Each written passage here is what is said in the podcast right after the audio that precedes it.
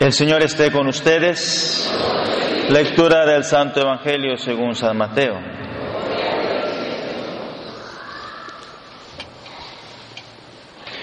En aquel tiempo Jesús dijo a sus discípulos, si tu hermano comete un pecado, ve y amonéstalo a solas. Si te escucha, habrás salvado a tu hermano. Si no te hace caso, hazte acompañar de una o dos personas para que todo lo que se diga conste por boca de dos o tres testigos. Pero si ni así te hace caso, díselo a la comunidad. Y si ni a la comunidad le hace caso, apártate de él como de un pagano o de un publicano. Yo les aseguro que todo lo que aten en la tierra quedará atado en el cielo, y todo lo que desaten en la tierra quedará desatado en el cielo. Yo les aseguro también que si dos de ustedes se ponen de acuerdo para pedir algo, sea lo que fuere, mi Padre Celestial se lo concederá. Pues donde dos o tres se reúnen en mi nombre, ahí estoy yo en medio de ellos. Palabra del Señor.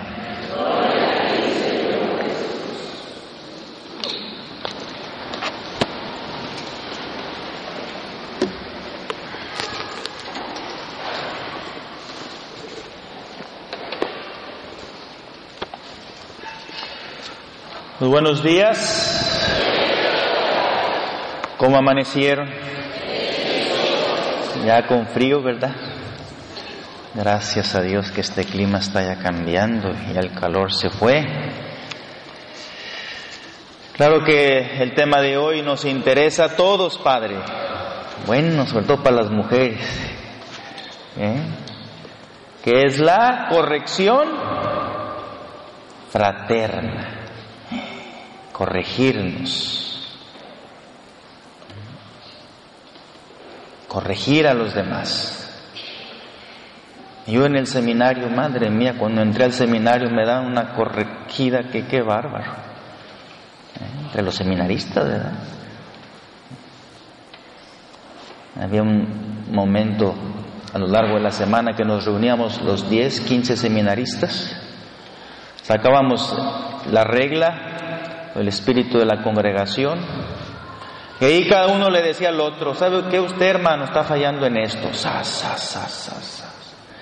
¿Sabe qué usted hermano está haciendo esto? Y uno tiene que escuchar y quedarse calladito.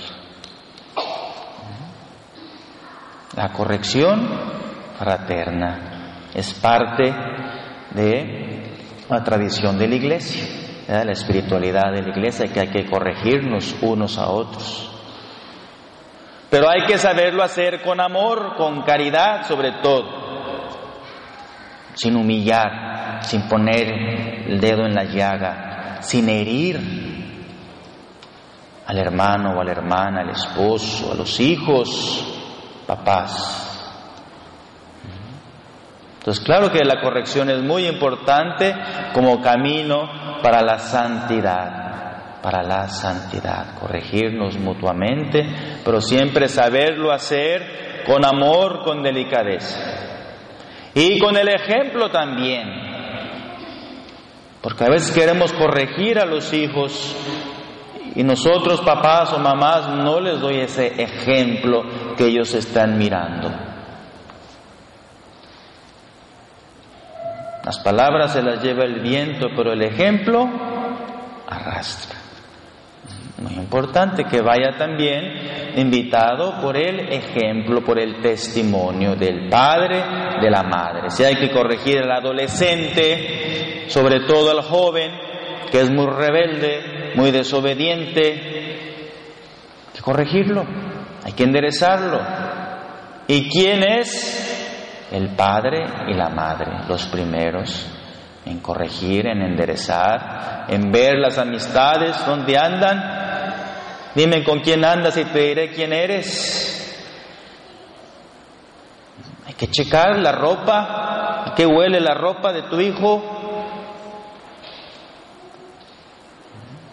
Hay que estar siempre atentos para cuidar, para corregir, para enderezar la vida de sus hijos. Si tu matrimonio también va más para allá que para acá, Padre, llevas ya tres, cuatro, cinco años de casados, pero ha habido algunos problemas, algunas dificultades entre ustedes. Bueno, háblense, dialoguen como gente normal, como gente decente. Allá en Brasil aprendí yo que había unos grupos de matrimonios también. Y dentro de su espiritualidad tenían eso, que se llamaba el deber de sentarse. Se sentaban durante la semana el hombre y la mujer, macho y hembra, y ahí cada uno le decía al otro, y tú tienes que quedarte callado. Deber de sentarse de hablar, de conversar, de decir, esto me pasó, esto está pasando, esto está el otro. Vamos a dialogar, vamos a platicar. Dímelo, cuéntamelo. ¿Y tienes que escuchar? Y ahora le tocaba al otro también. ¡Sas! Sacaba aquella cuenta larga. Y le decía y le comentaba. Para que así por medio del diálogo el marido, la mujer, los esposos, pues se tienen que enriquecer, se tienen que corregir, pero saberlo hacer con amor. Y eso implica mucha humildad también, que no queremos ser humildes. A nadie les gusta que nos corrijan. Mucha humildad, mucha prudencia y estar sobre todo también en un ambiente privado, porque luego lo hacemos delante de los demás. Están los suegros enfrente, están los hermanos, los cuñados, y ahí está sacando toda aquella cosa delante de todos. Entonces, no podemos abusar, no podemos abusar, herir, humillar. Tenemos que hacerlo siempre a ejemplo de Cristo, hacerlo con amor, con paciencia. Cuidar también para que ese instinto no me salga, porque a veces me sale ese instinto, esa ira, esa pasión. ¿Y quiénes pagan los platos rotos? Los niños, los hijos. Todo ese coraje que trae la mujer lo descarga en la niña chiquita. Y por eso, pues tanto trauma que hay por ahí en las familias tanto dolor, tanto resentimiento. ¿Por qué? Porque el padre o la madre pues descargaron en su niño todo ese coraje. Y son heridas, hermanos, que se quedan ahí en el corazón de tu hijo, de tu hija. Y no se pueden borrar, duro borrar, porque lo que pasa en la infancia se queda ahí grabado, bien metido dentro como un sello así pegado. Y más cuando hay abuso, cuando hay trauma, cuando hay golpes, cuando hay gritos. Por ejemplo, si encierras al niño en el baño y le apagas la luz, órale canijo, te quedas ahí encerrado para que aprendas, que apaga la luz, para que... Estás ya haciendo un trauma a la pobre criatura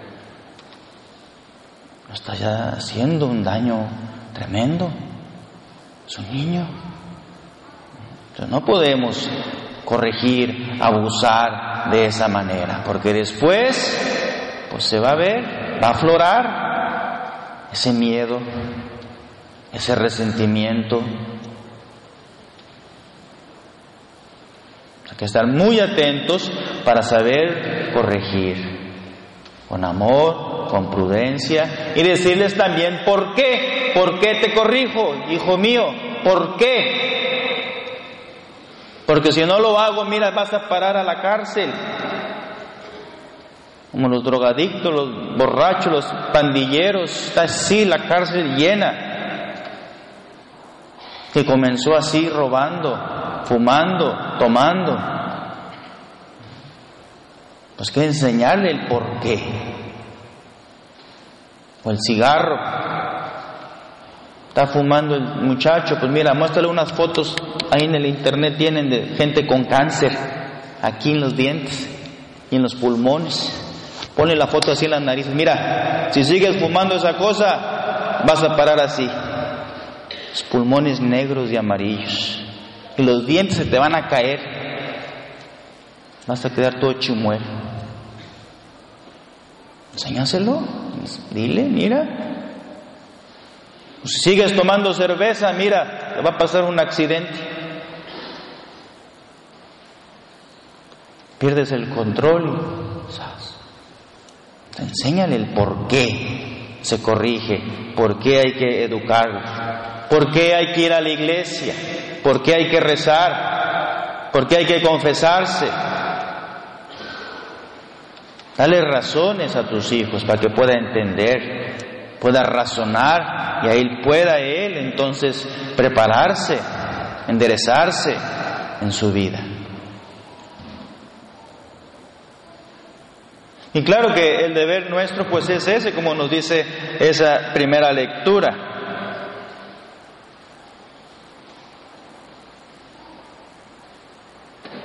El Señor sabe que los caminos del malvado terminan mal. Sentencia de muerte contra un hombre. ¿Por qué es un malvado? Y si tú no lo amonestas, para que se aparte del mal camino. Si tú no la amonestas para que se aparte del mal camino, el malvado morirá por su culpa. Pero si tú no la amonestas, yo te voy a pedir cuentas de su vida. El Señor quiere que el malvado se convierta, que el malvado deje de robar, que el malvado deje de mentir, que el malvado deje la querida, que el malvado deje la botella, que el malvado deje todo eso. Hay que amonestarlo, hay que corregirlo, hay que enderezarlo, porque si no lo hacemos, el Señor me va a pedir cuentas de su vida.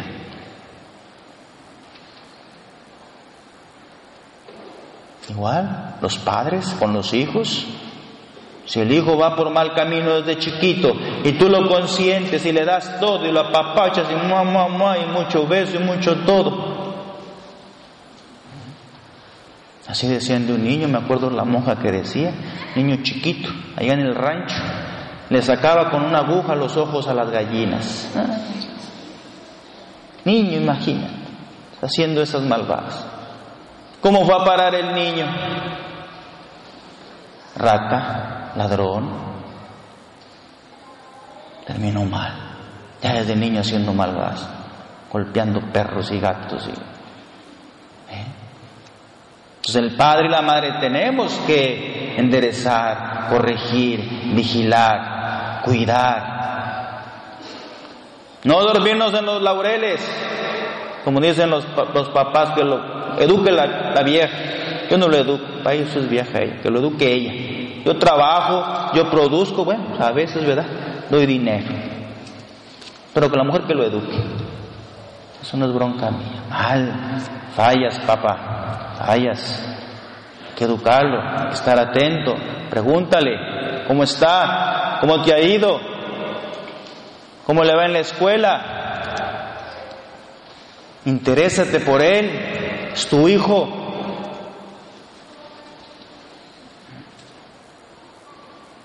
se va por un mal camino, antes cuando está chiquito, tan tiernitos, se pueden arrancar esas raíces malas, esas malas hierbas, se arrancan a los seis, a los siete, a los ocho, pero ya con 20, 25, 18 años, 15 años, ya está más grande y más fuerte que tú, está más grande, ya no te le vas a poner al brinco porque te va a dar un, una buena. Ya está grande tu hijo. Es tarde, llegaste tarde. Hay que saber educarlos, saberlos corregir y enderezar, pero con el amor, con el ejemplo. Apártate del mal camino, amonesta. Si tú no lo corriges, papá, mamá, te pediré cuentas de su vida. En cambio, si tú lo amonestas, para que deje el mal camino y él no lo deja, morirá por su pecado. Pero tú habrás salvado tu vida. Entonces, claro que hay que, hay que hablar, hay que corregir, hay que enderezar, sobre todo nuestra propia vida, cuando sabemos que va por un mal camino enderezar mi propia vida, el buen juez por su casa empieza. Yo debo de corregir y enderezar mi vida, como dice Jesús, ¿verdad? Quítate la paja que llevas dentro de ti, quítate la tuya primero, para que puedas mirar la paja del, del hermano. No queremos quitarnos la propia paja, porque lele duele mucho, pero el Señor nos dice claramente, quítate esa paja que hay en tu ojo, para que puedas mirar con claridad. Eso es el deber de ser padre, de ser madre, de ser pastor, pues saber corregir, enderezar, pero siempre con el amor, con el ejemplo, con el testimonio. Pidamos al Señor en este día, domingo, que nos invita a la corrección fraterna, saber corregirnos unos a otros, pero siempre con amor, con cariño. Nunca haciendo leña del árbol caído, nunca criticando, nunca juzgando. Somos buenos para eso. Te puso cuernos la mujer, el, esposo, y ahí se lo estás diciendo toda la vida. Ay, que tú me pusiste esto. Ay, que tú me hiciste esto. Ay, que si ya, ya lo hizo ya, ¿para qué se lo estás calentando? Uno y otro día y otro día y otro y chingue y dale, dale, dale, dale, dale, dale. Pues claro. Ah, es que es un sentimiento que llevo dentro. Pues ya sácatelo, mujer. ¿Para qué le estás diciendo a tu pobre viejo que lo hizo y que esto y que el otro? Ya entrégaselo a Dios, confiésalo ya. Pero no estés ahí haciendo leña y leña y más leña y más leña y dándole y dándole. No se puede. Y pasa y lo hacemos. Lo hacemos. Y un día y otro día y otro año. Ya el pobre hombre ya no sabe ni dónde meter la cabeza porque llega la mujer y ¡zas! le da nomás.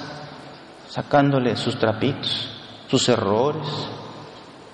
Ah, hay que saber hacerlo, pero con amor, con cariño, sobre todo perdonando como el Señor nos ha perdonado. Perdonar, olvidar, entregárselo a Dios. Pero sí ser muy prudente, muy cuidadosos para en la corrección no hacer daño al hermano. Amén.